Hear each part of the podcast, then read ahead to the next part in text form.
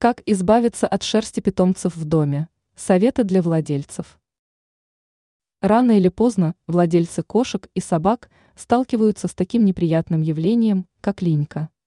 Это нормальный процесс, однако он доставляет массу неудобств. Знание советов поможет вам избавиться от большого количества нежелательных волос в доме. Покупка специальной щетки. Щетка для вычесывания шерсти должна быть у каждого владельца. Если вычесывать питомца ежедневно, то количество шерсти на мебели значительно сократится. Специальные чехлы.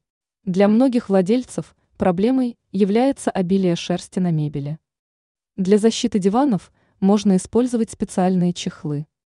Они достаточно легко снимаются и отправляются в стирку в случае необходимости.